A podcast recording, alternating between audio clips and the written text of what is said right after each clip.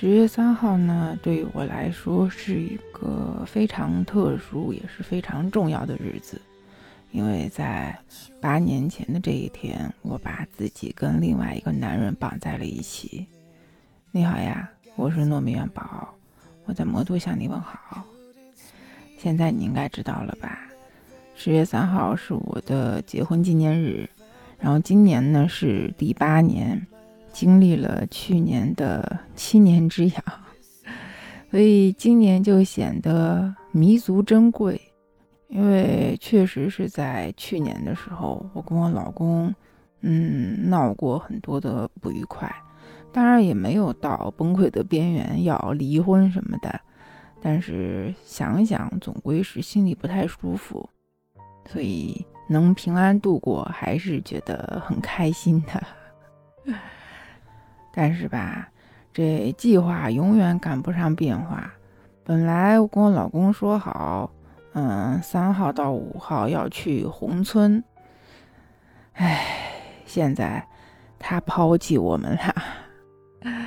他要跟他们车队一起去。他说他们要去皖南小川藏，那就不能开车带我们娘俩去了。所以，我跟我儿子就被无情的抛下了。然后他就只留了三号一天陪我们。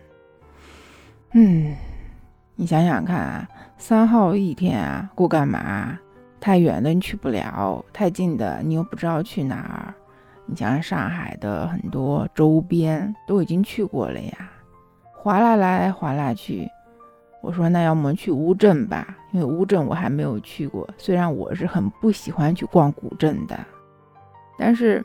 架不住人家名气大呀。后来他跟我说，乌镇是乌泱乌泱的人挤人，还是算了吧。我说那怎么办呢？然后我就去网上搜，就搜到了南浔古镇，就在湖州。嗯，其实南浔古镇我倒是听说过，以前是想过要去的，后来是忘了谁跟我说，一点意思都没有，然后我就没去。那被他这么一说，我想要么就去看看吧，万一不一样呢？然后我就开始去网上做功课，去查。还这一查不要紧，发现啊，对南浔古镇的评价是非常的正面的，就是说在江南的古镇里边，南浔是非常有文化的一个古镇。对，具体是这样的，我跟你慢慢聊哈。就有一句话是这么说的：说江南古镇九十九，要去南浔走一走。就是说，在江南所有的古镇里边，南浔是一个不一样的存在。比如说乌镇，它是第一梯队的，因为它是跟世界接轨的，它宣传的特别好。那第二梯队的就是西塘和南浔。西塘嘛，其实我们都知道啊，到处都是酒吧，晚上的时候很热闹，就非常的商业化。其实我去过西塘，我不太喜欢。那我在网上看说乌镇跟西塘的感觉其实是差不多的，所以我对乌镇的感觉一下子就降下来了很多。但是南浔呢，它跟其他的古镇有一个特别不一样的地方。就是它在以前清朝的时候，就是江南最富庶的一个水乡古镇，因为在这儿有很多的有钱人，在这儿的这些有钱人，他们是长期霸占着江南富豪榜的。为啥？因为这儿有一个特产，就是湖州的蚕丝，叫吉里湖丝。吉就是专辑的吉，里就是里外的里。湖是湖州的湖，丝是蚕丝的丝。呃，因为湖州它这边的桑蚕丝织业就是一直都非常的发达，所以它这边产的也特别的多。而且本身它这个地方离上海也特别近，就只有一百来公里，所以南浔的商人也是最早的接触外国商人的这一批人。这就积累了很多的财富。那我们中国人就有一个特色嘛，就是有钱了干啥？盖房子。所以这里有很多的名人故居，什么张时明啊，什么刘墉的私人宅院呀，还有在当时数一数二的藏书阁，都在南浔。那这些建筑啊，它是几乎被完整的保留了下来，而且因为他们当时跟外国人接触的多，所以很多的商人会把他们的孩子送到国外去留学。那他们家建的这些房子其实是中西合璧的，就有中式的，有西式的，还挺好看的。南浔古镇呢，它要门票。但是他每天早上八点之前和下午五点以后，他就不要门票了，就你都可以随便的进来。然后如果你是当地人的话，你有当地人的身份证，那你进这个景区是不要钱的，不管是不是节假日都不要钱。所以据说啊，当地的很多老年人或者带着孩子的，吃完晚饭就喜欢进景区里边来溜达溜达。或者早上就过来吃个早茶，吃个早饭什么的，在这儿你能感觉到它有一点原始，就因为它有一些土著的居民，原始的居民还是住在这儿的，所以就是烟火气也会更浓一点儿。嗯，确实是这样。我去了之后就发现，这儿的商业化好像还没有那么严重，至少跟西塘和乌镇比起来要好很多。还有一个原因，可能是因为，嗯，西塘和乌镇的名气太大了，而且这三个地方又离得特别近，所以南浔的名气就差很多，所以来这儿旅游的人也就少了很多。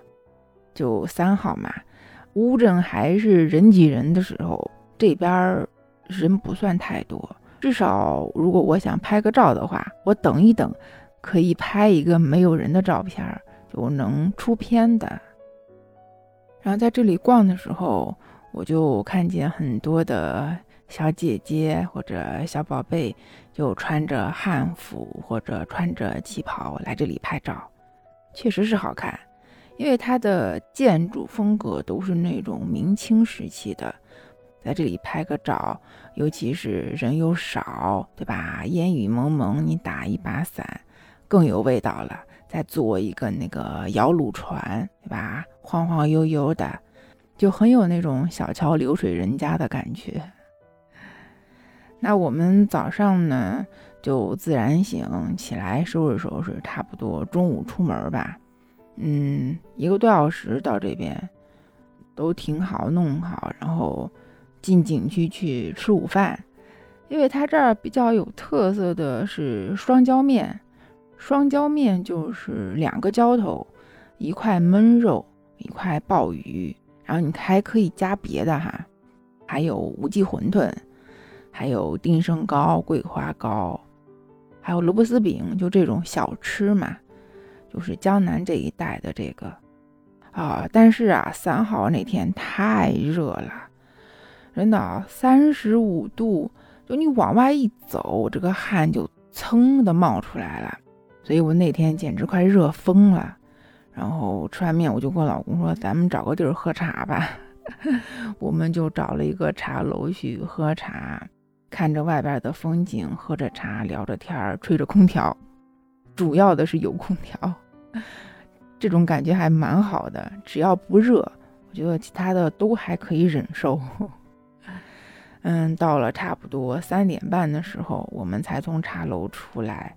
就去逛什么小莲庄，什么张世明的故居，那个藏书阁，张永丰的故居，就这种一路逛下来，拍下来，就整体感觉还是不错的，尤其是它的这些古代的建筑，我还是挺喜欢的。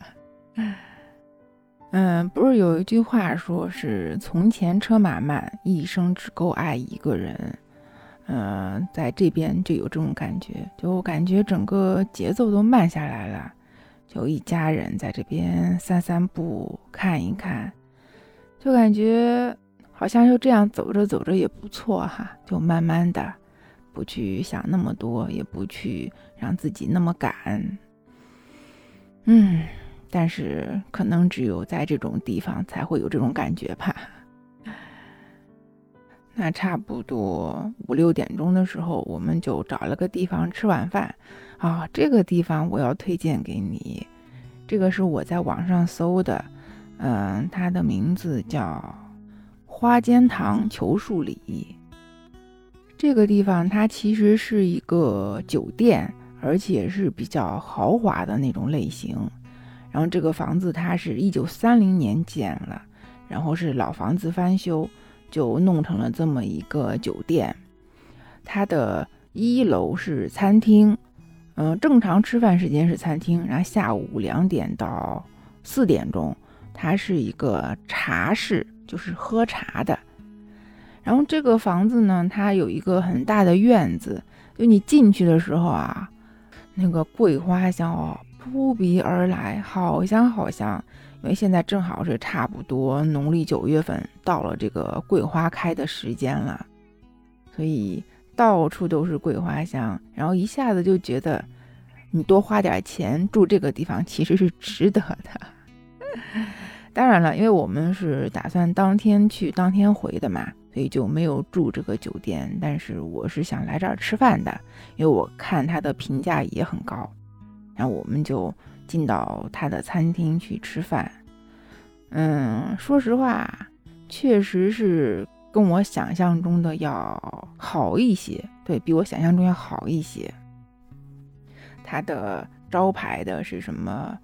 呃，百叶包三鲜，就是南浔三鲜，里边有肉皮、河虾，还有鲍鱼，嗯，还有一个猪油渣炒饭。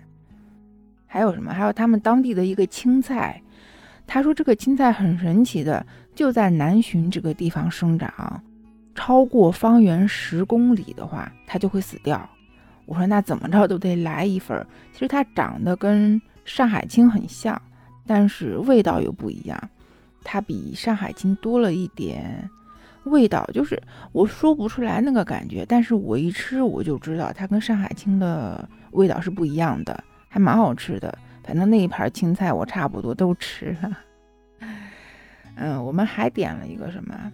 嗯，还点了他们当地的一个宰鸡，就是自己养的鸡做的那个，很清淡，因为它是典型的那种本帮菜嘛，就是浙帮菜，就是比较清淡的，而且做出来是显得比较精致的。那因为这里。是在太湖边上，但你不吃太湖三白又可惜。但是吃吧，我又不喜欢，因为白鱼刺太多了，我受不了。后来我们就点了一个银鱼炒蛋，也是点给我儿子吃的。就是整体吃下来哈，感觉不错，就是至少不踩雷。反正这家餐厅的生意也挺好的。一直是满座，就走一个来一个，走一个来一个。那因为我们点的有点多了嘛，就吃不掉了。后来就打包，反正就要马上回家了嘛，就直接明天再吃吧。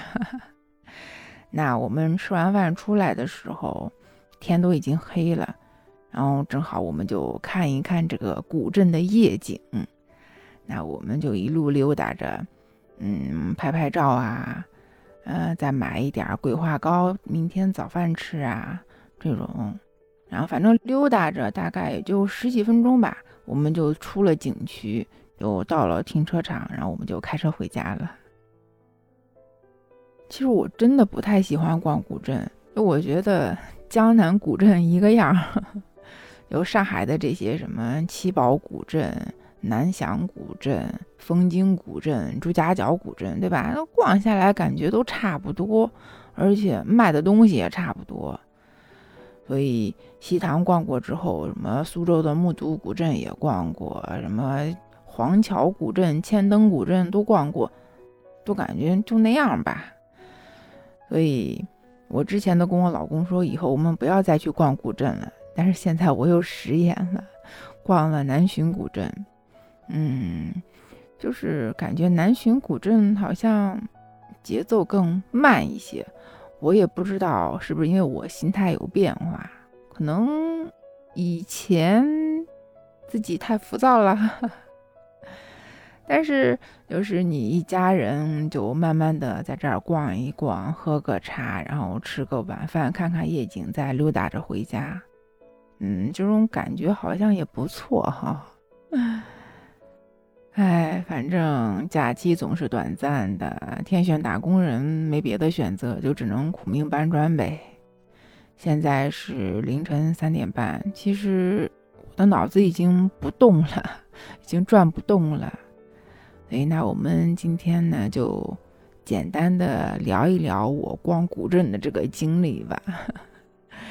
嗯，如果你离得近的话，我觉得你可以来逛一逛，来体验一下这种慢节奏，对吧？嗯，那我们今天就先这样喽。那不知道你喜不喜欢逛古镇呐？有没有去过西塘啊、乌镇啊这种啊？那你有没有这种感觉，就是商业化太严重啦？